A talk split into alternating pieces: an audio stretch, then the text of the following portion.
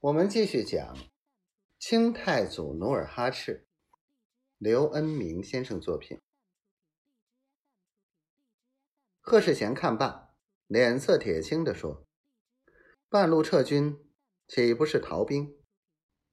男子汉大丈夫，舍生取义，以身殉职，乃天经地义。如今叫我们当逃兵，这不是把我们赶上罪人之路吗？”贺总兵不必多虑。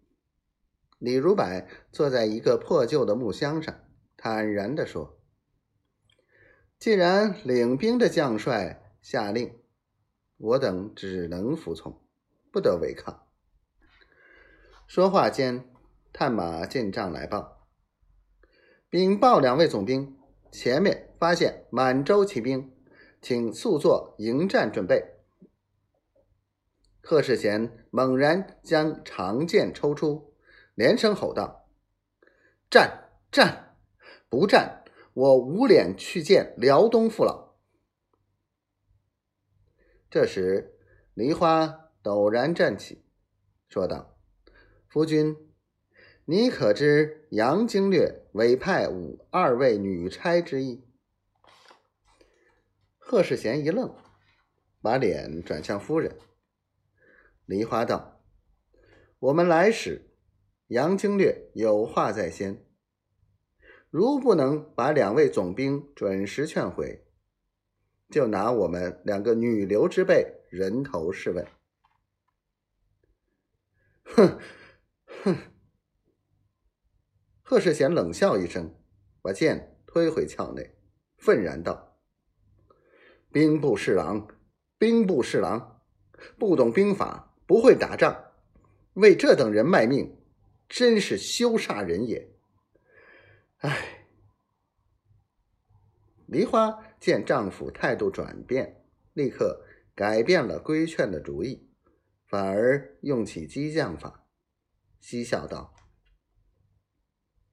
夫君若不遵命也可。如果孤军奋战，旗开得胜，为大明朝立功。”晋升兵部尚书，为妻的，我脸上也增光。贺世贤嘿嘿冷笑，在帐里转起圈子，一字一板道：“当今世道是带兵的不打仗，当官的不问政。可是加官进爵，一个个都变成了竹签子脑袋。”嘿嘿嘿。若想到这些，我就想马上退兵。李如柏蓦然站起，笑道：“这么说，贺总兵打算保留两位女差的脑袋喽？”贺世贤点头默许。